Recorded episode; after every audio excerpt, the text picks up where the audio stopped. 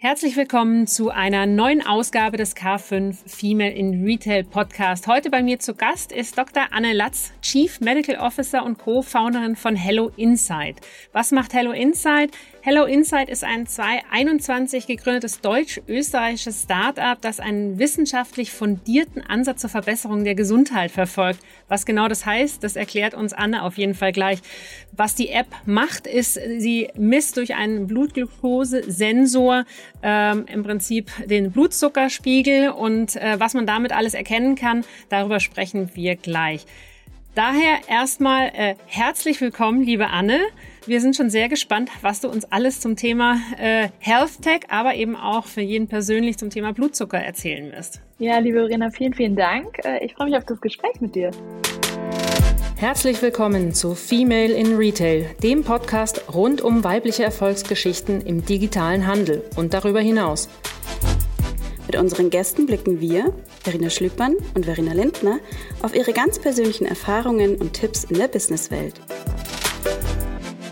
Zu Beginn ein kurzer Hinweis in eigener Sache. Der Ticketshop für die 11. Car von Future Retail Conference ist seit dem 23.01. wieder geöffnet. Am 20. und 21. Juni 2023 in Berlin warten zwei Mainstages, drei Expo-Stages, jede Menge Networking-Formate und spannende Aussteller auf dich. Hol dir jetzt das Early Bird Ticket und spare als Händler bis zu 350 und als Dienstleister bis zu 450 Euro. Weitere Infos findest du unter k5.de slash events slash k5-Konferenz. Wir freuen uns auf dich. Ja, sehr schön. Äh, Im Vorfeld äh, habe ich natürlich ein bisschen schon recherchiert. Ähm, wo kommst du her? Was machst du? Äh, ich weiß es schon. Magst du uns äh, einfach mal einmal abholen, ähm, was deine äh, Reise war mit Medizin, mit BWL? Da war ja alles mit dabei. Ja, sehr gerne, genau. Ähm, ja, ich bin eine Ärztin auf Abwägen, könnte man so sagen. Also ich habe, wie du schon gesagt hast, sowohl einen betriebswirtschaftlichen als auch einen medizinischen Hintergrund, also beide studieren dürfen, ähm, auch in beiden Bereichen gearbeitet, oft auch sehr äh, verzweigt, vernetzt untereinander, sei es äh, in der Masterarbeit psychische Gesundheit am Arbeitsplatz oder eben auch in der Doktorarbeit in medizinische Psychologie und immer sehr viel diese Schnittstellen ähm, ja geliebt, auch im Studium schon im Startup-Bereich gearbeitet, ähm, so dass ich dann nach einer Zeit in der Klinik, direkt nach dem Studium in der Uniklinik Köln, dann früh meinen Weg in, in den Bereich Innovation, könnte man sagen, gefunden habe. Damals wusste ich jetzt noch gar nicht, dass das alles so Tech genannt wird, dass das alles Tech ist. Ähm, und habe das jetzt äh, aber vor allem in den letzten vier Jahren nach ein paar Ausflügen noch ähm, auch nochmal in, in das Thema Prävention und Behörde wirklich mit Herzblut äh, gemacht, vorangetrieben, was wir im Moment so in der digitalen Medizin sehen und gesehen haben und natürlich mit einem mega Boost nochmal durch die Pandemie, wo das ja wirklich in aller Munde war, dann was wir durch Dezentralisierung, Digitalisierung der Medizin ermöglichen können. Hm. Wo, an welcher Stelle kommt zu der Punkt, wo man gerade, ich meine, das äh, Medizinstudium ist ja schon ein sehr langes Studium und ja. ähm, sehr fokussiert eben darauf, ähm, ähm, dass man dann in der Klinik arbeitet, dass man äh, in der Praxis arbeitet oder eben eigentlich den Weg ja in die Forschung geht. Mhm. Ähm, so, so, mhm. wann, wann kommt zu der Punkt, wo man sagt, ach, eigentlich reizt mich ja das ganze Business darum herum auch?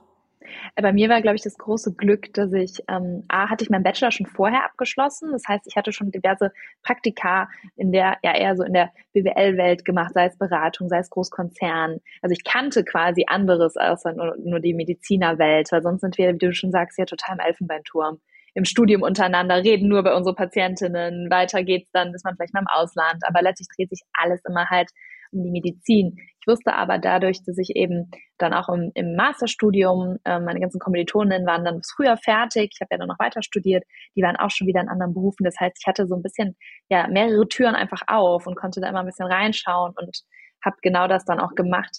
Also ich habe ja dann auch ganz klassisch erstmal angefangen, wie so der Weg, äh, der Weg es vorgibt, also in die Klinik direkt zu gehen und habe dann nochmal für mich gemerkt, ich habe irgendwie ein bisschen Wissensdurst darüber hinaus. Ich kann vielleicht auch nicht all meine Potenziale hier komplett entfalten, was jetzt Ideen, Innovationskraft angeht. Und dann war es für mich dann eher so ein, ich sage immer, es ist schön, wohin zu gehen, statt von was weg. Also eher der Wunsch, noch mehr was Neues zu sehen. Ähm, und so war das dann der Schritt raus und seitdem einige Pfade hin und her. Ähm, mir ist aber auch immer ganz wichtig äh, zu verstehen, dass es äh, rückblickend immer alles total schön zu erzählen ist aber oft gar keine einfachen Entscheidungen waren. Viel gehadert, viel gezweifelt und ähm, für mich habe ich da so ein bisschen Frieden mitgefunden, auch in unserem Buch So Wege aus der Klinik, dass wir erklärt haben mit meinen Mitautorinnen, die auch Mediziner sind, es gibt nicht nur diese geradlinigen Wege, es gibt viel diese hybriden Profile und es gibt immer auch einen Weg zurück zur Seite etc. Also es ist viel mehr darum geht, wo sind meine wirklichen ja, Potenziale und auch Passionen und dann, wenn es die Rolle noch nicht gibt, kann man die auch einfach mal neu schaffen. Ja, auf jeden Fall. Also ich, ich, ich bin sowieso nicht nur, weil ich selber nicht einen geradlinigen Weg habe, so klassisch, äh, wie er sein sollte vielleicht äh, oder wie er im Buch steht. Ich finde das immer spannend und es ist ähm, eigentlich auch sehr bereichernd. Auch genau diese Momente, wo man an, an so an so Weggabelungen ist, wo man sagt, ja. in welche Richtung gehe ich denn jetzt? Äh, ist links rum oder rechts rum besser? Ja. Das weiß man oft auch erst zehn Jahre später. Und im Zweifelsfall, äh, für mich äh, war das äh, rückblickend immer so, ich sage, es war immer irgendwo richtig. Ähm, mhm. Weil selbst wenn es der kleine Umweg war, wie du sagst, also man kann auch mal so parallel mitlaufen. Ja. Wenn du in, in die andere Richtung eigentlich gehen solltest, dann kommst ja. du da auch wieder lang. Ja, total, das hast du voll recht. Also so sehr diese, ein bisschen auch so ein bisschen dem ja, Karma oder Fatalismus vertrauen, dass man dann doch dort wieder landet. Ähm, und selbst wenn es manchmal sich im Moment nach einer falschen oder schlechten Entscheidung anfühlt, ist ja gerade das, was man daraus lernt, aus diesen schwierigen Phasen, das, was man auch dann vielleicht nicht nochmal wiederholt, aber wo man so viel rauszieht. Und ganz tollen Rat hatte mir mein jetziger Mitgründer, ich habe drei Mitgründer, ähm, gegeben, weil ich am Anfang auch so ein bisschen Angst hatte, einfach in diese Gründung zu gehen. Ne? Ich, es war ist ja schon irgendwie von der Anstellung in, in, in ein eigenes Unternehmen, es ist halt schon ein massiver Schritt.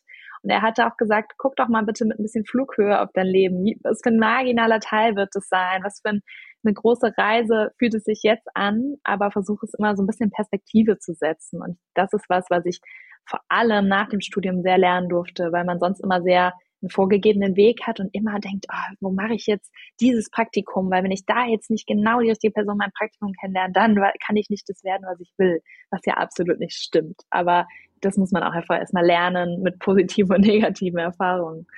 Auf jeden Fall. Äh, Finde ich auch ganz spannend, dass du sagst, dass die Mitgründer dich da auch so ein bisschen darauf hingewiesen haben. Ich weiß nicht, wie, wie da deine Einschätzung dazu ist. Ich habe manchmal das Gefühl, ähm, ohne jetzt in Stereotypen zu denken, aber ja. Männer sind tendenziell, gehen eher in diese Flughöhe und sagen, ah, okay, was kann jetzt schon großartig passieren? Ich probiere es einfach mal. Ja. Und, ähm, und Frauen sind öfters die Bedenkenträger, die immer sagen, ah, ist das richtig und verbaue ich mir jetzt was? Also äh, höre ich, ich höre immer wieder, wir kommen ganz zum Schluss dann nochmal dazu, so welchen, welchen Rat kann man eigentlich geben, aber ähm, ich höre immer wieder das Thema Mut in ja. Bezug auf Frauen und ich denke mir immer, warum warum müssen wir eigentlich, mhm. warum ist es so, dass man immer sagt, man muss mutig sein, ja. ähm, aber tatsächlich ist es scheinbar so, dass ähm, im Mann liegt vielleicht mehr Mut. Ich weiß es nicht. Ist, ist, das, ist das eine ähnliche Erfahrung, die du dann hast, oder? Ja, vielleicht ist es irgendwie so was aus der Evolution, dass die Männer halt dann eher mal rausgehen. Ich glaube, da geht es auch sehr viel natürlich um sich etwas beweisen wollen und ich glaube auch ganz viel bei uns Frauen ist es zumindest das beobachte ich sehr viel bei Frauen, die jetzt auch ambitioniert sind und vielleicht irgendwie dir und mir in den Karrieren ähnlich und so ein bisschen driven, dass man aber natürlich gleichzeitig so krass perfektionistisch ist und irgendwie denkt, ich möchte ja die in Anführungszeichen richtige Entscheidung treffen und möchte genau am liebsten wissen, was passiert, was ja mit Unternehmertum schon ein krasser Kontrast ist. Ja. Ähm, und ähm, ich denke, dass das schon würde ich schon unterschreiben, da, dass ich da eher im Vergleich zu meinen Mitgründern die Eventualitäten kennen möchte, das Verstehen, ähm, was wäre wenn, die Abhängigkeiten. Ähm, gleichzeitig auch natürlich, ähm, ne, ich hatte jetzt das Glück, mit drei Jungs zu gründen, die alle schon Startup-Gründungserfahrung hatten und so eine gewisse Seniorität. Ähm, dann natürlich auch so eine gewisse Routine darüber kommt. Also ich glaube, das ist immer so ein bisschen, bisschen zweigleisig. Aber ja, ich glaube schon, dass wir Frauen da einfach doch ganz gerne wissen, was uns erwartet, ähm, weil wir ja auch gerne sicherstellen, dass es allen gut geht. Ich glaube, das hat auch sehr ja. viel mit diesem mhm. fürsorglich empathischen von uns zu tun, dass wir auch sicherstellen können, dass wir alle Erwartungen, erstmal die an uns selber, aber auch von anderen erfüllen. Mhm, ja, jetzt hast du es erwähnt, ähm, du hast drei Mitgründer gell? Mhm. und ähm, einmal zu den Schritt zurück. Wie kamst ja. du zu denen? Kamen die zu dir? Wie, wie kommt es überhaupt dazu? Und ja. äh, ähm, wie findet man den richtigen Partner zum Gründen? Ja, ähm, das war eigentlich eine witzige Story, weil ähm, die Jungs ähm, kannten sich teilweise untereinander. Also ich bin Deutsche und lebe auch in Köln und die Jungs sind alle Österreicher. Die sind äh, Österreicher sowieso sehr, sehr well connected untereinander. die sind schon lange dort in der Unternehmer- und, und Startup-Szene und hatten das Thema, das wir gerade bespielen, wo wir gleich drüber sprechen können, ähm, metabolische Gesundheit, also Stoffwechselgesundheit und vor allem dieses Tool, das kontinuierliche Glukosemessgerät, das hatten die so schon für sich so ein bisschen entdeckt, kommen aber alle nicht aus dem medizinischen Bereich, sondern eher aus dem Fitness, ähm, Unternehmer und Tech-Bereich. Also haben eigentlich, wir haben ein super diverses Team, was Hammer mhm. ist. Ähm, hatten da halt das schon die Technologie für sich so entdeckt und angeschaut, dass wir das für Gesunde unbedingt machen müssten und suchten dann noch jemanden, der das Team mit ja einer medizinischen, auch einer weiblichen ähm, Perspektive ergänzt. Und tatsächlich ähm, kam es dann über ein gemeinsames Netzwerk kamen wir zusammen. Also tatsächlich kam sie auf mich zu. Ich habe mich halt sehr stark in, in Zeiten der Pandemie für diese Themen Digitalisierung der Medizin, aber auch Prävention, Lebensstilmedizin eingesetzt und da weitergebildet.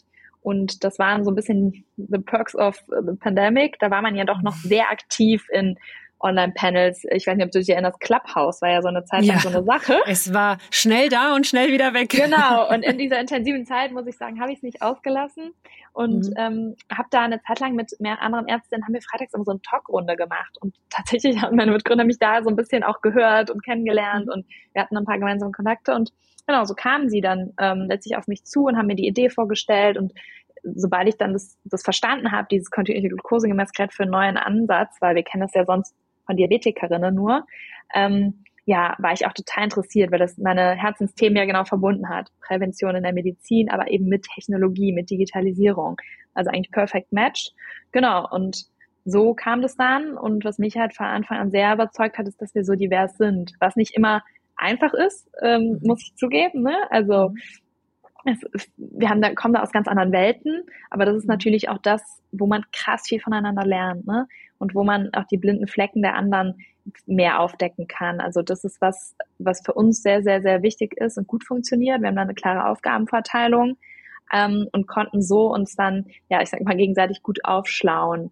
Aber auch das war natürlich ein mutiger Prozess, weil wir waren jetzt nicht die äh, seit Jahrzehnten Befreundeten, die jetzt endlich die gemeinsame Idee hatten, mhm. sondern haben halt mhm. wirklich uns sehr inhaltlich da angenähert. Mhm. Also du warst quasi das Missing Piece, weil du ähm, ja. von der von der medizinischen Seite gekommen bist. Ähm, ja, trotzdem kann ich das äh, kann ich mir das vorstellen, ähm, wenn ich nenne sie mal, sag jetzt mal die Jungs, die schon ja. ihre, die hatten ja dann schon so ein bisschen ihre Idee und dann kommt jemand ja. dazu, der noch mal einen ganz anderen Ansatzpunkt hat, der aus einer ganz anderen Ecke kommt und dann vielleicht auch Fragen stellt, wo man sagt, äh, darüber haben wir vielleicht gar nicht nachgedacht und so weiter. Ähm, deswegen auch da schon mal gleich mal so sagen, wie noch mal kurz zurück, so wie kam es mhm. zu der Gründung, weil du hast gesagt, die haben sich schon ein bisschen damit beschäftigt, aber ja. wie kommt es dazu, dass man sagt, wir bringen ein ein Produkt auf den Markt, was es im Prinzip für den für den mhm. Spezialfall Diabetes schon gibt und den bringen wir jetzt raus äh, und geben den quasi an mhm. die an die an die Masse, ja, an den Gesunden, ja, quasi. Ja, ähm, also das war einmal so ein bisschen so persönlicher Werdegang der drei, alle sehr so Gesundheitsfitness, sportaffin. Ähm, mhm. Der eine war lange bei Rantastic äh, und Adidas.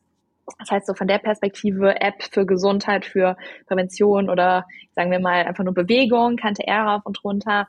Ähm, der andere hatte einen Vater, der fast 100 geworden ist und schon immer so ein Gesundheitsfanatiker war und hatte dadurch mit einer technologischen Brille drauf geschaut. Und der andere ist halt so ein bisschen unser Schweizer Taschenmesser, der wirklich ähm, ganz lange schon Unternehmer ist, selber viele Events gemacht hat und alle wollten halt wirklich in diesen Bereich gehen. Und ich glaube, das ist natürlich was, was man gerade im Gesundheitsbereich total sieht. Best Practices aus dem Ausland. Also in den USA ist das Thema schon lange nicht mehr nischig, sondern äh, groß. Und da haben sie halt auch gesehen, okay, da wird dieser Sensor, der wird verfügbarer. Es gibt neue Anwendungsfelder von eben, wie du gesagt hast, Diabetes hin zu, als erstes ging es zu den Sportlerinnen, ähm, um da wirklich mehr zu optimieren. Dann die ganzen Biohacker-Szene. Und ähm, Genau, und Jungs haben das, das sich angeschaut und bewertet im Vergleich auch zu anderen Lösungen, die es auf dem Markt gibt. Ähm, weil der große Unterschied bei dem kontinuierlichen Glukosesensor ist, dass der 24-7, sieben Tage die Woche wirklich den Blutzucker misst. Das ist eine ganz andere Art von, ich gucke jetzt mir mal meinen Puls an oder ähm, ich zähle jetzt meine Schritte, weil es dir direktes Feedback gibt. Das ist sozusagen eine neue Generation von Biosensoren im Vergleich, was wir früher kannten, weil es wirklich diese Interaktion ist und du kannst verbinden, das, was du tust, wie du dich ernährst, bewegst etc., mit dem, was du in deinem Körper in Echtzeit siehst. Und das ist so dieses, wir nennen das immer so Engagement, also das, was mhm. dich wirklich für deine Gesundheit, deinen Körper richtig mitreißen kann. Das war so das, was uns von Anfang an in der Technologie dann auch überzeugt hat, dass man da wirklich was drum bauen kann. Ähm, diese Daten, und das ist ja immer der wichtige Schritt, nicht nur Daten zu messen, sondern die auch wirklich verständlich zu machen und umsetzbar für Menschen, dass man auch wirklich darauf basierend sein Verhalten dann ändern kann, wenn notwendig.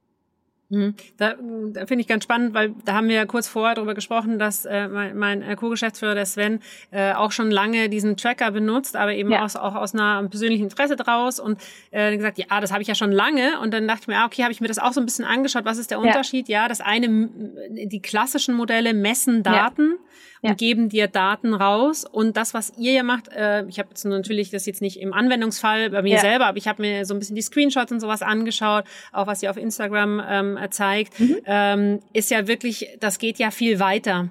Das geht ja eben viel, viel mehr in diese individuelle Beobachtung, ja. Empfehlungen und so weiter. Ähm, wenn man da jetzt anfängt, also sagen wir mal, die Technologie war ja schon mhm. auf dem Markt. Mhm. Ähm, das heißt im Prinzip wahrscheinlich äh, größte Herausforderung die dazu passende App oder ja. was war das, was eigentlich dann das äh, schwierig gemacht hat? Oder, oder was ja, die Herausforderungen waren? Also das ist perfekt geschrieben. Ich glaube, ganz wichtig zu verstehen, wir machen wirklich das, naja, die Benutzeroberfläche. Wir machen diese Daten verdaulich, visualisieren die ähm, und dann, wie du gesagt hast, geben wir Coaching dazu, Inhalte und ganz wichtig, machen halt diesen nächsten Schritt durch eben einen Algorithmus der Personalisierung, weil das ist letztlich der Schlüssel, das ist das, was wir machen wollen. Dein und mein Körper sind unterschiedlich, in wie wir auf einen Apfel reagieren, auf eine Banane, auf die Pasta, aber auch auf Bewegung. Und das ist ja das, was wir herausfinden wollen für jede und jeden, weil man dann wirklich auch seinen Körper bestmöglich versteht. Und das ist was, was wir eben durch unsere App dann ermöglichen können. Ähm, sicherlich ist das ganz, ganz herausfordernd und spannend. Erstmal ein Use Case für Gesunde, weil gibt die Technologie schon lange, diese Sensoren, aber die wurden halt für stoffwechselerkrankte Menschen angewendet, mhm. eben für Diabetikerinnen. Das heißt, die meisten Studien haben ein Patientenkollektiv, das denen zugrunde liegt. Das heißt, das erste war mal Alpha- und Beta-Testung zu machen, zu gucken, was sind eigentlich gesunde Werte in Anführungszeichen. Also das erstmal so zu verorten. Und dann das zweite Thema ist natürlich die Hardware. Jedes ähm, Unternehmen, das mit Hardware arbeitet, weiß, dass das Fallstricke beinhaltet, sei es die Logistik, ähm, verschiedene Länder, die wir direkt mit äh, bedient haben, natürlich ähm, überhaupt da die Beschaffung, Zusammenarbeit mit den Hardwareherstellern. Das hat ähm, am Anfang ein bisschen Energie geraubt, ähm, aber war natürlich für uns auch wichtig, da irgendwie einen sauberen Prozess aufzusetzen und da wirklich auch von Anfang an Studien mit aufzusetzen etc. Genau, aber das, das waren sicherlich so die größten Hürden und natürlich dieses Thema Blutzucker für Gesunde erstmal interessant zu machen. Weil sonst denkt man immer direkt, huch, Blutzucker, was soll mich interessieren? Ich bin ja nicht krank. Mhm. Du, äh, ich hatte ja ähm, die Laurence und die Marlena von von Bears with Benefits auch schon bei uns im Gespräch mhm. und ähm, ehrlich gesagt eher per Zufall bin ich dann irgendwann auch drüber gestolpert, dass ja da eine Verbindung auch zwischen euch besteht und ja. du die ja auch beraten hast und ähm, da hatten wir auch das Thema dann ähm, sage ich mal, ein paar Socken auf den Markt zu kriegen und so, das ist, das, das ist ein Produkt und das Launchen ist halt auch seine Herausforderung, aber alles, ja. was so ein bisschen am menschlichen Körper hängt, ähm, sei es eben mit Vitaminen, sei es aber, und das ist ja bei euch dann noch mal einen Schritt weiter, ist ja. es ja quasi, ich weiß nicht, ob man es nennt, invasiv wahrscheinlich ja, auch genannt, ne? Ähm, ist wahrscheinlich noch mal on top, noch mal so eine Stufe höher in der, in der Komplexität. Ähm, ist das, hat das Regularien? Ist das so, dass dann da, da jemand kommt und sagt, äh, ihr könnt doch nicht sowas da auf dem freien Markt verkaufen, ohne irgendwie Apothekenhintergrund oder was auch immer? Also ja und nein. Ähm, das ist ein invasives Produkt, es ist ein Medizinprodukt, der Sensor. Und äh, das ist ja auch nicht unsere Hardware, die wir bauen, sondern wir nutzen ein bestehendes Produkt. Deswegen war es so wichtig, mit einem Hardware-Hersteller auch eine Kooperation aufzubauen, was uns auch gelungen ist. Ähm, und das alles wirklich mit Studien zu begleiten. Also das haben wir sauber aufgestellt, aber das kann ich jetzt so erzählen. Es hat aber ewig gedauert. Ne? Das hat Monate gedauert, das zu verstehen, was sind die Anwendungsfälle, wer darf was ähm, und so weiter. Das, das war sozusagen auch voller Durchbruch für uns, das so zu haben. Und dann der nächste Schritt, ähm, genau, Bears with Benefits, ähm, um da aus dem Nähkästchen zu plaudern. Mein allererstes Praktikum im Bachelorstudium in München habe ich damals bei, ähm, bei der ehemaligen Agentur von Laurence und Lena gemacht. Also wir mhm. kennen uns schon Ewigkeiten mhm. und äh, dann natürlich äh, stolz verfolgt, wie sie Bears with Benefits so wahnsinnig toll aufgezogen haben in der letzten Zeit. Genau, da geht's ja erstmal in Anführungszeichen nur um Nahrungsergänzung. Mhm. Äh, auch das schon hochkomplex, hochreguliert, ähm, was man dafür Versprechen machen kann. Und bei uns war jetzt die nächste Hürde bei Hello Inside, wie können wir jetzt Menschen dazu kriegen, sich einen Sensor nicht nur auf, sondern auch quasi unter die Haut zu verpflanzen, ja. ähm, das freiwillig zu machen, ohne Angst und auch noch dabei Spaß zu haben. Und da muss ich sagen, das ist uns ziemlich gut gelungen seit unserem Launch letzten August. Ähm, auch durch sehr viel Try and Error, fast so ein bisschen Kamikaze-Aktionen. Ich weiß nicht, wie viele ähm, Sensoren ich schon live Leuten einverleibt habe oder mir selber, während andere zugeschaut haben, um das einfach niederschwelliger zu machen. Ähm, mhm. Weil genau in dieser Invasivität, in dieser Nähe, in diesem, ich sag mal, wie so ein Fenster an den eigenen Körper, genau daran liegt ja auch dann der Zauber und der Unterschied zu, ähm, ich trage jetzt eine Uhr oder ich mhm. zähle jetzt meine Schritte. Ähm, also es ist quasi, da ist ja das genau das immense Potenzial drin. Und das ist sehr, sehr cool zu sehen, wie wir da über wirklich ein paar Schleifen rausgefunden haben, okay, worüber musst du sprechen? Was ist genau das, was du ähm, eigentlich verkaufen magst, in Anführungszeichen? Was sind so die Mehrwerte und Probleme, die du lösen kannst? Und ja, das war auf jeden Fall eine ziemlich wilde Reise und das ist ja immer das Problem, wenn man selber schon länger in so einem Markt drin ist und so, irgendwann denkt man ja, das ist ja auch glasklar. Und da mussten wir auch lernen, du musst immer wieder drei Schritte zurück. Warum sollte mich das interessieren? Wie geht das überhaupt? Und, und, und. Hm.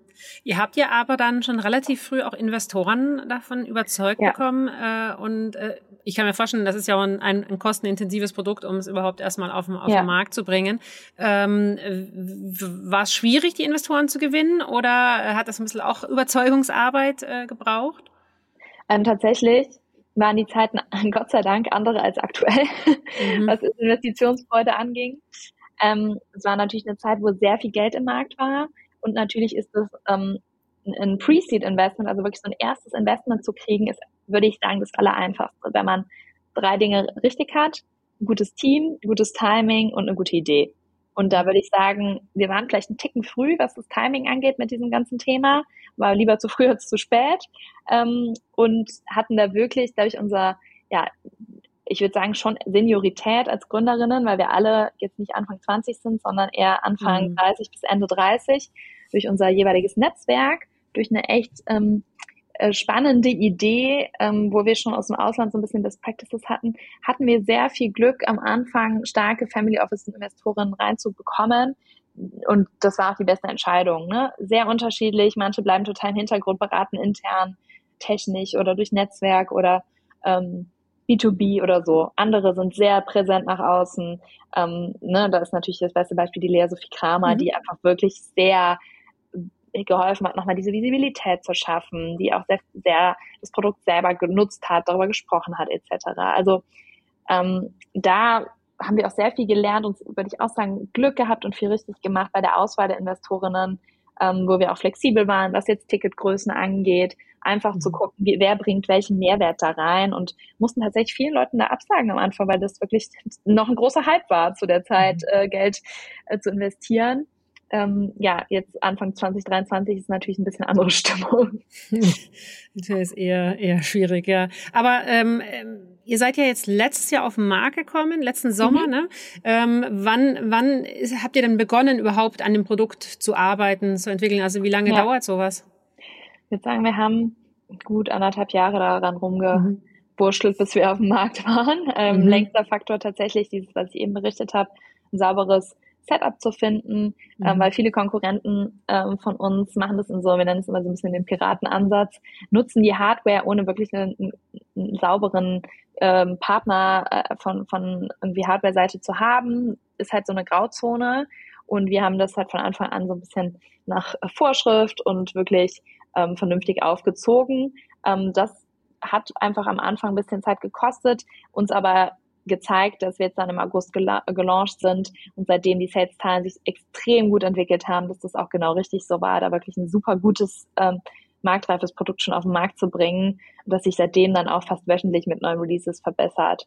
Also ich glaube, für so einen etwas komplexeren Space waren jetzt auch anderthalb Jahre vollkommen fein von der Dauer dafür, dass man jetzt echt eine gute App hat.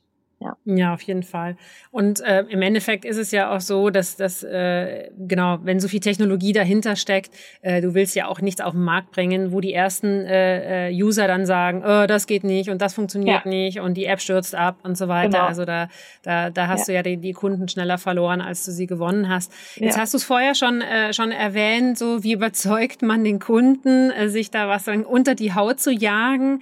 Ähm, wie, wie gelingt's euch denn, außer jetzt ist klar physisch, wenn du Leute da hast, aber wie, über die digitalen Kanäle, wie, wie macht man das? Also mittlerweile, also so Perspektive jetzt, ist es total cool zu sehen, dass es sich, also der Hauptteil unseres Marketing, ähm, unserer Marketingkanäle ist tatsächlich organisch, also wenig mhm. paid äh, von dem, was jetzt wirklich auch unsere Kacks ausmacht, also unsere ähm, Kosten, die wir halt für ein, um, um einen User zu bekommen, was das angeht. Das ist total cool zu sehen, weil es ein extrem persönliches, individuelles und auch irgendwie emotionales Thema ist, mhm. so, so diese Messungen zu machen. Ähm, am Anfang vor allem mit irgendwie großen Key Opinion Leadern, sei es natürlich Investorinnen, aber auch anderen Ärztinnen, Coaches, die so ein bisschen Social Media Visibilität haben, die das halt gezeigt haben, ausprobiert haben, im Podcast darüber gesprochen haben. Das hat super gut funktioniert. Und jetzt ist sozusagen die nächste Welle, unsere äh, mehrere tausend Nutzerinnen, machen sehr coolen Content, also User-Generated Content, teilen ihre Erfahrungen, ihre Screenshots, Experimente aus unserer App. Also unsere App bietet halt einmal natürlich diese Visualisierung und Coaching, aber auch angeleitete Experimente, wie ich esse meine Pasta und vergleiche die mit einem Salat vor der Pasta und lege die Kurven übereinander. Und das ist total cool, ist wie so ein Schneeball. Mhm. Ähm, plus ein sehr cooler Hebel ist noch Kooperation mit ähm, Marken aus dem Nahrungsmittelbereich. Also ähm, allen voraus ähm, irgendwelche Produkte, die sehr, sehr zuckerfrei aufgestellt sind, aber auch Nussmusse haben wir äh, coole Kooperationen gehabt. Ähm, da kriegen wir auch aktuell super viele Anfragen, weil das natürlich sehr spannend ist, nochmal diesen Gesundheitsaspekt auch von einer Brandperspektive, die im Nahrungsmittelbereich ist, zu beleuchten. Und da haben wir halt mit dem Blutzucker das Glück, verschiedene Themen bespielen zu können, von Frauengesundheit über Darmgesundheit, Energie ist jetzt gerade ein ganz großes Thema zum Jahresanfang. Ähm, ja, das heißt, wir haben sehr viel wirklich Content auf den verschiedenen Kanälen, was da super gut funktioniert. Und diese Events, wo wir dann wirklich nochmal live was zeigen oder Workshops machen, das ist sicherlich auch nochmal so ein bisschen das i-Tüpfelchen dazu, aber wirklich absolut viel über Social Media, ja. Mhm. Ja, also so bin ich auch auf euch ehrlicherweise aufmerksam mhm. geworden. Mhm. Ähm, einfach auch, äh, ich weiß gar nicht, irgendeiner so sagen von den auch Influencern, ähm, die so unterwegs sind, äh, die das ja. dann irgendwie getestet haben und da Erkenntnisse geteilt. Dann dachte ich mir, ah ja, habe ich ja schon mal gehört. Ähm, und dann der, ist das doch so, ähm, ja, was einen dann natürlich beschäftigt, weil du ja eigentlich nonstop von allen Seiten auch damit ähm, wie soll ich sagen, beworfen wirst. So, ja. wie sollst du dich ernähren? Wie ist es oh, richtig? Ja. Äh, und und äh, was ist falsch und und in welche Richtung? Und ich habe immer so ein bisschen ähm, für mich selber gesagt, ich bin so ein intuitiver Esser. Ja? ja, ja. Ähm, das heißt, ähm, ich esse gar nicht bewusst auf, jetzt muss ich das Gesunde essen oder jetzt muss ich das essen, sondern ich habe immer schon so nach, nach ja, genau, nach Bedarf. Also ja, und, super. und ich habe immer die Theorie aufgestellt, aber völlig natürlich äh, Laientheorie, dass ähm, dieses ganze Low Carb und sonst was, das sind alles Sachen, die nicht auf jeden zutreffen. Ja. Ich habe immer das Gefühl, ich bin halt totaler äh, Kohlenhydrate Mensch. Ja? ja. Ich wenn wenn ich Nudeln gegessen habe, geht's mir richtig gut. Wenn ich Brot gegessen ja. habe, also ich bin jemand, ich habe das Gefühl, mein Körper braucht das. Ja. ja? ja. Und ich ich, ich sage jetzt mal, ich habe auch ich habe nie ein Problem damit gehabt, dass ich jetzt deswegen äh, zunehme oder sonst was. Und deswegen habe ich immer schon daran gezweifelt, dass man sagen kann, ähm, ja, ähm, das ist der Weg. Ja. Ja. So, äh, äh, über den Kamm geschert, fünf ja, Leute. Total. Und, und ja. äh, umgekehrt habe ich, habe ich letztens erst wieder gesagt, äh, bei mir ganz skurril ist immer äh, wieder, äh, wenn ich äh, zu sehr in diese, also was man jetzt sagen würde, gesund, als Salate und so, habe ich immer ja. so, ein, so ein Bedürfnis von, oh, jetzt habe ich nicht genug gehabt. Mhm. Also da kommt immer ja. so ein, so, irgendwas passiert, ich habe jetzt noch nie diesen Blutzuckerspiegeltest äh, ja. gemacht. Also deswegen, ich finde es jetzt auch ganz spannend, dass man sagen, was passiert bei mir da, mhm. ähm, wenn ich gewisse Sachen, Sachen esse. Und dann habe ich aber auch äh, gehört von einem, ähm, war, war auch über euch, ähm, ja. wo du gesagt hat, diese Erkenntnis mit dem, wenn man ein, äh, eine Rohkost isst ja. vor dem Brot. Ja. Und dann dachte, ja, dachte ich mir, okay, das sind ja einfache Sachen, ne? Die kann man ja auf jeden Fall schon mal ausprobieren. Deswegen genau. ähm, fand ich das ähm, auch, auch ganz spannend, den Ansatz, den ihr da geht, nicht zu sagen, dann gibt's dieses Nonplusultra, das ist gut, das ja. ist schlecht, sondern wirklich auf diese, also quasi eine personalisierte Ernährung zu schaffen. Voll. Du, mhm. ähm, zwei Sachen dazu. Also A, intuitives Essen. Ich meine, super, wenn du das kannst und deinen Körper so gut lesen kannst. Ich würde auch sagen, das ist das Ziel, auch von Jägertechnologie und Daten, dass wir unseren Körper, eine Körperkompetenz haben, unseren Körper verstehen. Du musst dir aber nur vorstellen, für die meisten Menschen ist das kaum möglich. Die wissen gar nicht, habe ich jetzt Hunger, habe ich jetzt Lust, habe ich jetzt irgendwie bin ich jetzt eigentlich durstig? Ähm, so, die können das gar nicht so mit sich so eintunen. Ähm, und das, was du beschrieben hast, ähm, zu dem, der zweite Punkt ist dieses One Size Fits All. Das gibt's einfach nicht. Mhm. Also unsere Körper verändern sich ständig als Frauen, ne? Beispiel noch Zyklus oder entlang der Lebensphasen. Also ständig ist Dynamik da drin. Das ist äh, schon der erste Punkt, dass das nicht funktionieren kann. Und dann sind wir natürlich von unser, durch unsere Genetik, unser Darmmikrobiom etc reagieren wir einfach unterschiedlich auf unterschiedliche Nahrungsmittel. Es gibt eben, wie du sagst, ne, die, die, die Kohlenhydrattypen, die Milchtypen, die Proteintypen, da gibt es auch mittlerweile Tests für. Mhm. Ähm, ich glaube, was ganz wichtig daran ist, ähm, ich habe ja auch in Ernährungsmedizin mich oft weitergebildet, Lebensstilmedizin. Ich bin auch total der Überzeugung, es gibt halt nicht die Diät, die Form, die für alle funktioniert. Dafür ist Essen ja auch viel zu kulturell, viel mhm. zu äh, habituell. Da ist so viel mhm. da drin. Aber es gibt schon für jeden Einzelnen ein, zwei Learnings, die man halt rausziehen kann. Und wenn man die für sich rausfindet und den Rest des Lebens umsetzt, ne, also sei es, indem man es halt intuitiv merkt oder datenbasiert, ne, seeing is believing, einmal sieht in seinem Körper, dann ist das so viel gewonnen, weil man ja doch sehr viel, man isst 50, 60 verschiedene Lebensmittel im Monat, das ist nicht viel, ne? Das kriegt man richtig schnell durchdrungen, was so die Muster sind.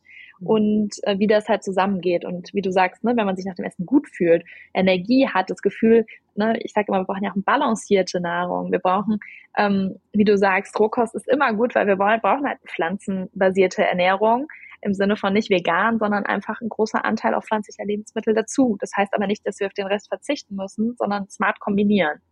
Und das ist so das Coole, was ich so merke an diesen ganzen Blutzucker-Hacks, wie wir sie so mhm. schön nennen. Mhm. Es ist oft entweder ein smarter Austausch, eine smarte Kombination oder ganz oft einfach noch was hinzu, weil hinzu. Ähm, wenn du noch den Salat vor der Pasta isst, dann kannst du trotzdem die Pasta essen, aber es wird dir vermutlich, was die Energie angeht und das Sättigungsgefühl besser gehen, wenn du vorher die Salat gegessen hast dazu.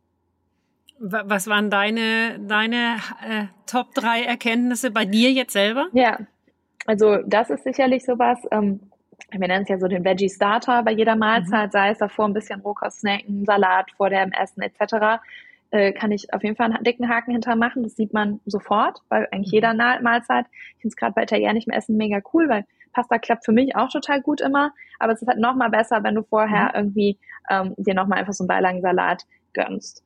Ähm, mein Lieblings-Learning-Hack-Tipp ist auf jeden Fall Bewegung nach dem Essen. Kleine mhm. Einheiten, also wirklich ein Spaziergang von fünf bis zehn Minuten macht Wunder. Also A, natürlich auch so ein bisschen psychische Gesundheit, ne? Mal vor die Tür oder von mir ist durchs Büro, durchs Haus gehen und sich einfach weiter nochmal bewegen und sich nicht sofort wieder nach dem Essen hinsetzen, ist super gut.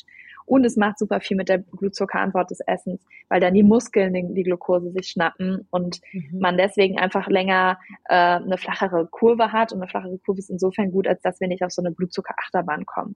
Also das ist ein ganz, ganz cooler ähm, Tipp, weil er immer so schön diese Säulen verknüpft von Ernährung und Bewegung. Mhm. Und wenn Spaziergang nicht geht, dann könnte man von mir aus zehn Squats machen. Man kann unterm Tisch sitzen und mit den Beinen hoch und runter sich bewegen. Einfach so ein bisschen überlegen, dass der Körper gerade neue Energie bekommen hat und dass man die auch nicht nur direkt wieder in seinen Kopf kanalisiert, sondern auch vielleicht mal in den Körper. Hausarbeit kann das sein, dass man dann vielleicht den Müll runterbringt oder sowas.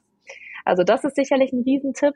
Und ähm, ich habe eine große Freude auch immer dran, die erste Mahlzeit des Tages so ein bisschen zu gestalten, weil das die bestplanbarste ist. Selbst wenn man mhm. nicht frühstückt, dann hat man ja von mir ist mittags die erste Mahlzeit. Aber das ist die, die so entscheidet, wie es den Rest des Tages geht. Wenn man da schon mit so einem Blutzuckeranstieg, einer riesigen Spitze reingeht, durch seinen Smoothie, seinen Hafermilch, Cappuccino, Porridge, das sind alles so, wo so Leute denken, das ist eigentlich sehr gesund, was blutzuckertechnisch oft aber ziemlich, ziemlich massiv wirkt. Wenn man da schon so hochschießt, dann ist es sehr schwierig, über den Tag ein stabiles Level zu halten. Also das wären so, so zwei, drei Tipps und Möglichkeiten, wo ich rausgefunden habe, jetzt beim Frühstück zum Beispiel muss man nicht nur Kohlenhydrate, sondern eben Protein und Fette dazu, also mhm. Nüsse, mhm. Nussmus, Samen, mhm. äh, griechischer Joghurt, Skia, was auch immer mhm. man jetzt gerade für eine für Präferenzen hat und wie man sich ernährt, das macht einen krassen Unterschied. Mhm. Und ähm, die wenn du jetzt äh, sagst, jetzt, ähm, das sind ja die, also ihr gewinnt ja Daten ohne Ende, also das ist ja, äh, äh, ja. Also alles Echtzeitdaten, ja. ja. plus die Leute tracken dann in der App, oder? Die Leute geben mhm. selber ein, ich mhm. habe das gegessen und so. Das heißt genau also, so. ihr habt ja einen, einen großen Datenstamm. Ja. Ähm, ist in der App das jetzt auch schon so drin, dass ihr direkt quasi Empfehlungen darauf gibt? Also dass dann ja. äh, sowas kommt wie, ist doch mal ein Stück äh, Rohkost noch mhm. davor? Genau, also genau an diesem, dieser metabolischen Intelligenz, nenne ich es jetzt mal, an diesem Feedback. Ähm, mhm. Da haben wir schon erste Sachen implementiert und das ist genau das, wo wir gerade mit Hochtun noch weiter dran arbeiten. Je mehr Daten wir haben, desto besser werden die Empfehlungen. Je mehr Daten man natürlich als Individuum reinfüttert, desto besser kann die personalisierte Rückmeldung sein. Aber genau das, man gibt halt zum Beispiel eine Mahlzeit an, kann dann aus so einer Datenbank nochmal sagen, so nur so auf Makronährstoffebene oder halt sagen, mhm. das war jetzt irgendwie äh, Haferflocken mit ähm, Mandeln, Skier und Beeren. Dann hat man das so drin. Und dann gibt's halt darauf basierend aus unserer Datenbank schon Feedback, auch basierend natürlich auf der Blutzuckerkurve. Wir analysieren dann quasi die Kurve und sagen, hey, es ist sehr steil angestiegen und dann unter das Ausgangsniveau runter. Sieh doch nächstes Mal zu, dass du XYZ dich nach der ah. ähm, Mahlzeit äh, ein paar Schritte bewegst oder dass du dann mal besser balancierst, ein paar mehr Proteine zu oder sowas. Mhm. Ja, das ist eigentlich äh, also so ein bisschen ja so, so die, die, die Zukunft wahrscheinlich, äh, dass man, äh, wenn man jetzt auch sagt, mit alles mit AI und so weiter, also diese ganze Intelligenz, die aus ja. Daten rauskommt, es, äh, alles wird immer personalisierter, dass man eben auch äh, in diesen ganzen, in, im Health-Bereich, wo man ja auch sieht, also äh, ich sage mal, die, die, die Tech, Health-Tech-Startups, die schießen ja geradezu aus, ja. dem, aus dem Boden in den letzten oh, ja. zwei, drei Jahren. Also es ist ein enormer Trend, es ist offensichtlich aber auch eine große Nachfrage dann ja da. Ja. Also das, das, das, ja. das finde ich ganz, ganz spannend und zwar in den verschiedenen Bereichen.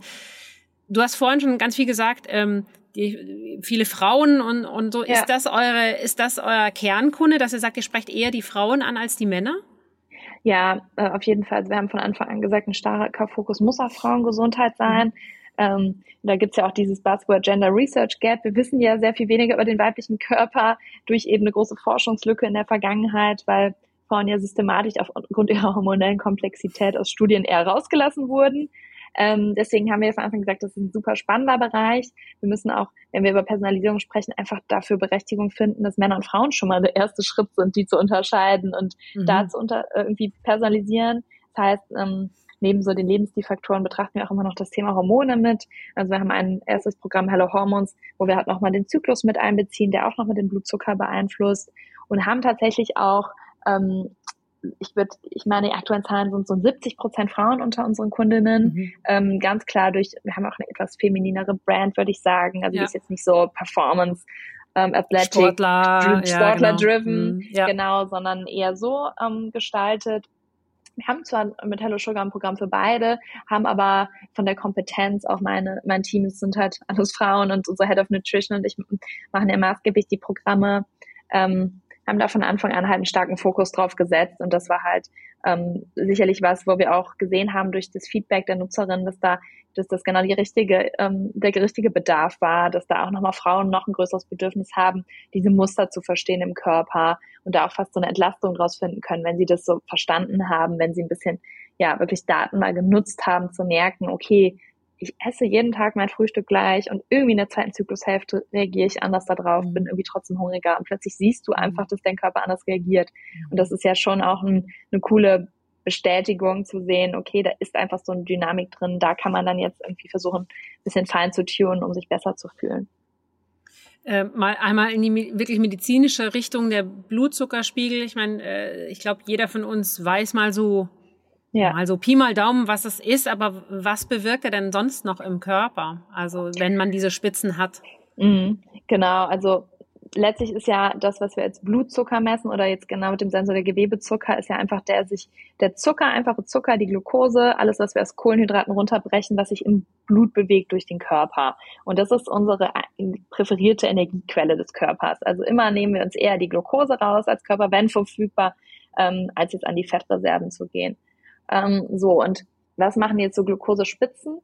A, merkst du es eher in dieser Energieebene. Du merkst halt ganz oft dann, wenn es so eine Spitze gibt, die aber danach runterfällt, so wie so eine Achterbahn, boom, ähm, und unter das Ausgangsniveau, dass du dann halt schnell wieder sowas kriegst wie Heißhunger, deswegen auch wieder vielleicht häufiger isst, obwohl du gerade eine große Portion gegessen hast. Einfach, dass du in so eine Dynamik kommst.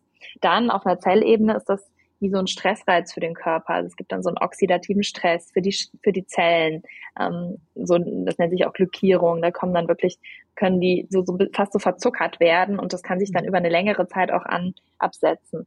Und ähm, neben so ja, eher kurzfristigen Symptomen wie eben Energie oder Müdigkeit oder auch so Entzündungsreize, die jetzt zum Beispiel auch so prämenstruelle Beschwerden ähm, ja, verschlimmern können, ist dann mittel- und langfristig natürlich das Thema, dass du auch wirklich ähm, eine Insulinresistenz und Diabeteserkrankung entwickeln kannst, ähm, bis hin zu ja, weiteren Erkrankungen vom, ähm, im Stoffwechsel und was noch im Moment auch sehr, sehr, sehr besprochen wird, bis hin zu einer Alzheimer-Erkrankung, weil das wird im Moment häufig als Diabetes Typ 3 beschrieben. Mhm. Also wirklich langfristig sehr, sehr große Effekte, äh, Effekte, wenn man den Blutzucker nicht gut managt, ausbalanciert.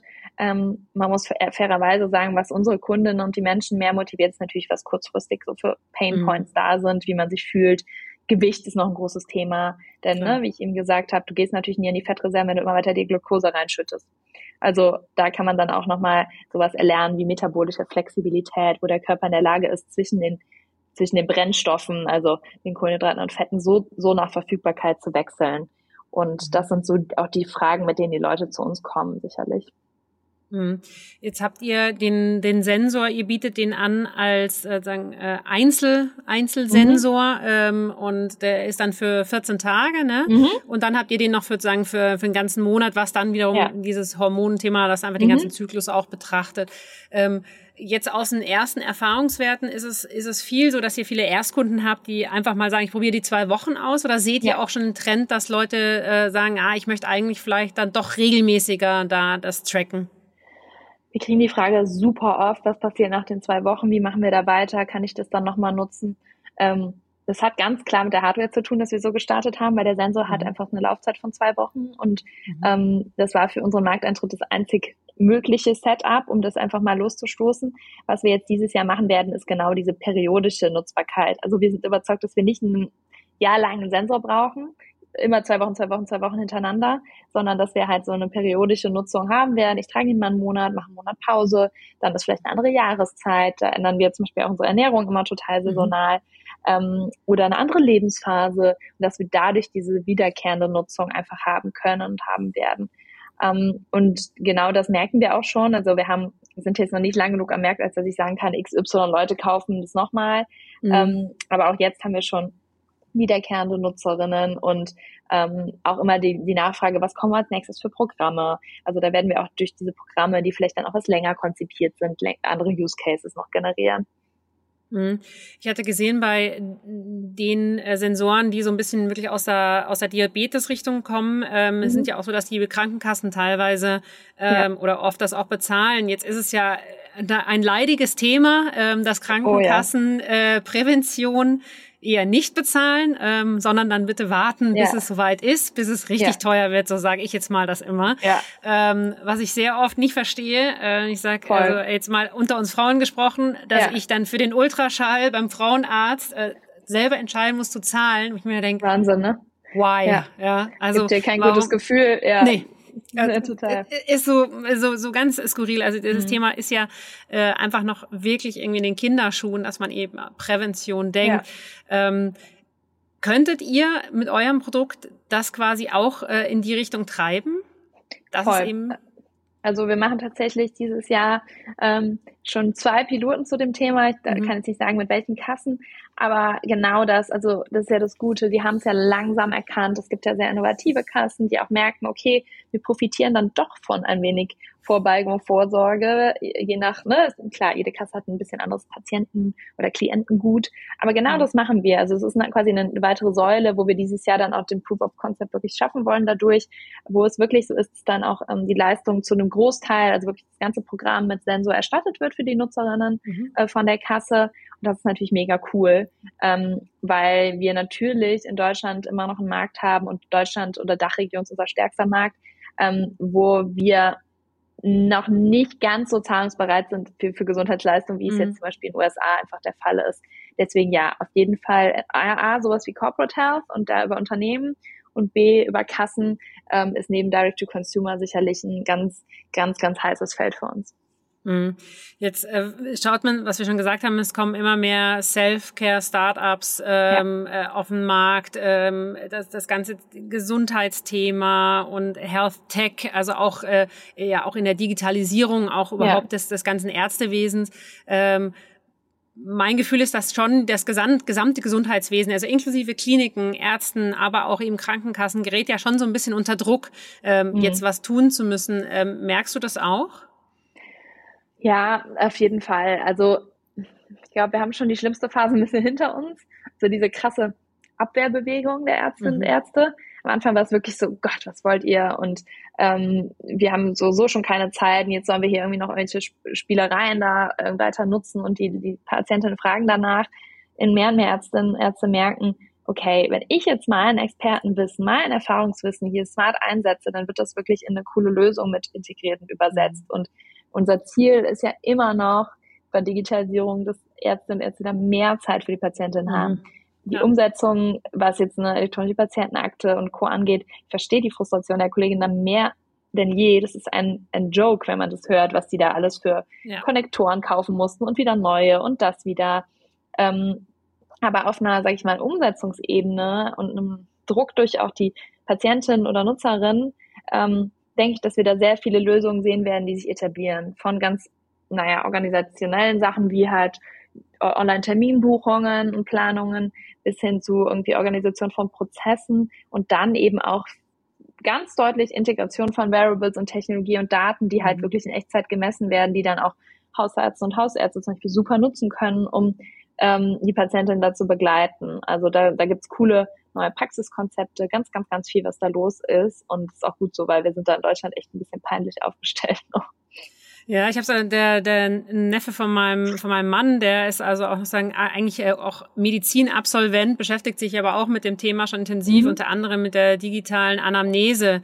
Ja, mhm. ähm, auch etwas, wo ich mir dann auch jetzt gerade spontan gedacht habe, na ja, wenn du schon so einen Tracker hast, wenn du ja. schon Variables hast, also du, du hast ja eigentlich schon, du produzierst schon so viele ja. Daten, die so ideal wären für einen Arzt, dass der schon Total. sagt, oh, okay, super, ich kann mir schon anschauen, ähm, ja. was bei dem zwei Wochen passiert ist. Ich kann viel vorbereiteter in das Gespräch reingehen. Also, aber wie du sagst, ich glaube, diese, diese Abwehr am Anfang vor dem Neuen, das ist dann wahrscheinlich jetzt die, die größte Hürde, die, die da Total. noch, wo man gerade noch so am Peak ist, um da wieder jetzt sagen, okay, jetzt merkt man, das bringt auch wirklich Entspannung rein voll, wäre auch meine persönliche Meinung dazu, dass das halt, ich meine, das hat man immer bei Change-Prozessen, das ist ja, ja, auch einfach total normal.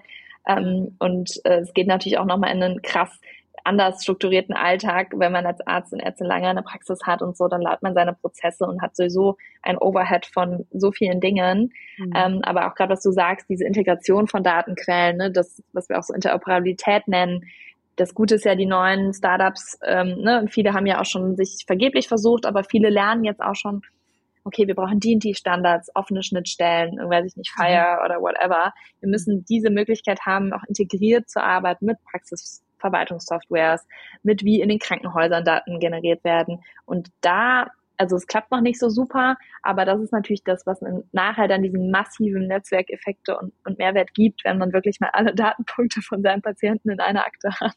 Ja, ja. ja. Das wünschen wir uns. Ähm, wir, wir kommen schon ans Ende unserer Zeit. Ähm, wo geht die Reise für euch hin, für Hello Insight? Was, was steht bei euch auf dem Plan? Ja, ähm, für uns ist ganz klar der Blutzuckersensor, die kontinuierliche Glukosemessgeräte, die wir jetzt nutzen, wie so der Schlüssel zum Thema Stoffwechselerkrankung, also metabolische Gesundheit. ähm, und natürlich diesen Fokus Frauengesundheit. Der ist so dieses Engagement-Tool, er ist so das Fenster ins Innere. Wir wollen die Plattform von Hello Insight aber natürlich ausweiten durch ergänzende, zum Beispiel Labortests, ähm, durch verschiedene andere Profilierungsmöglichkeiten. Man kann am Ende der Fahnenstange dann auch sagen, okay, man könnte Produkte darauf basierend entwickeln. Also wir denken das sehr groß, denn das mhm. ist ja eigentlich die Pandemie, der wir uns gerade gegenüberstehen, so ein Energiekrisen unseres Körpers, also ein großes ähm, Thema wie eben Übergewicht und eben zunehmende Erkrankungen wie Diabetes. Also da sind wir sicherlich ähm, ja, sehr ambitioniert aufgestellt, wollen da einen großen Mehrwert leisten und denken halt mit CGM da wirklich so ein, so einen Hebel gefunden haben, der die Leute so engaged hält für ihre Gesundheit. Mhm.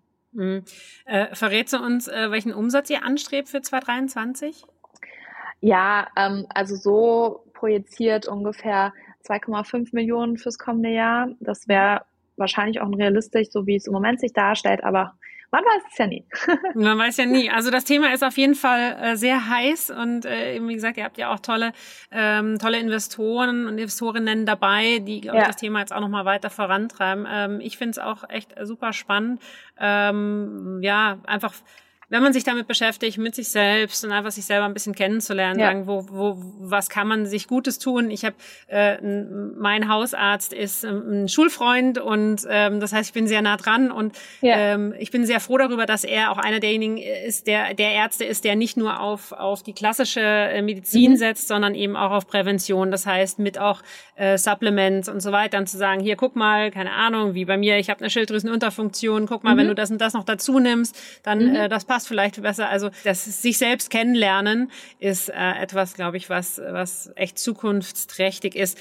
Meine Abschlussfrage an dich, liebe ja. Anne. Ähm, du bist eine weibliche Gründerin, du hast äh, eine super interessante, spannende Karriere hinter dir schon. Ähm, was sind so die drei Tipps, die du gerne äh, an andere Frauen mitgeben möchtest? Hm. Ja, oh Gott. Ähm, ich glaube, äh, da muss ich ein bisschen jetzt mit Anglizismen um mich werfen, weil immer diese catchy Phrases sind alles immer so schön englisch. Also was ich total für mich gelernt habe, ähm, und zwar auf einer sehr, fast auf einer Mikroebene, ist so choose your battles.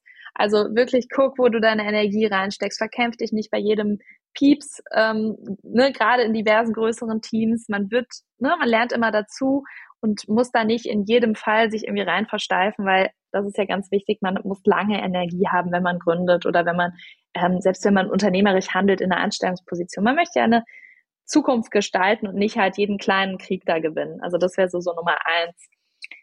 Das zweite ist sicherlich so das Thema Netzwerken, was ich immer gemerkt habe, ähm, natürlich soweit die Ressourcen es zulassen und man irgendwie einen Kappa dafür hat, auch erstmal zu geben. Also Leuten Intros zu machen, wenn sie danach fragen, wenn sie vernünftig danach fragen und ne, in, in einem ja, irgendwie angemessenen Setting.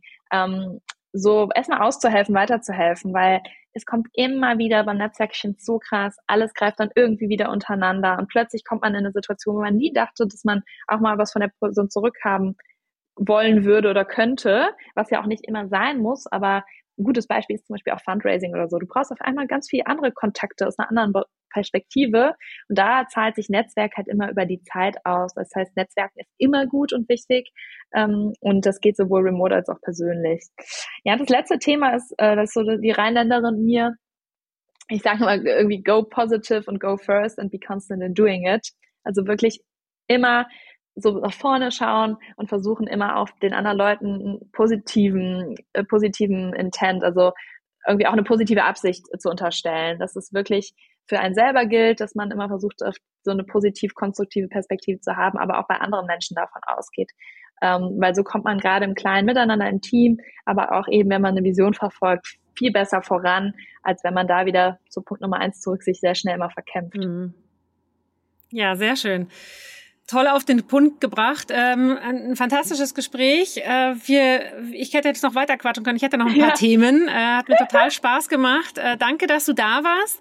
Äh, danke, dass du, dass du deine Erkenntnisse mit uns geteilt hast. Und äh, ich bin mir ganz sicher, von euch werden wir noch so das ein oder andere sehen. Ne? ja, ich hoffe doch. Vielen, vielen Dank. Hat sehr viel ja. Spaß gemacht. danke, liebe Anne. Tschüss.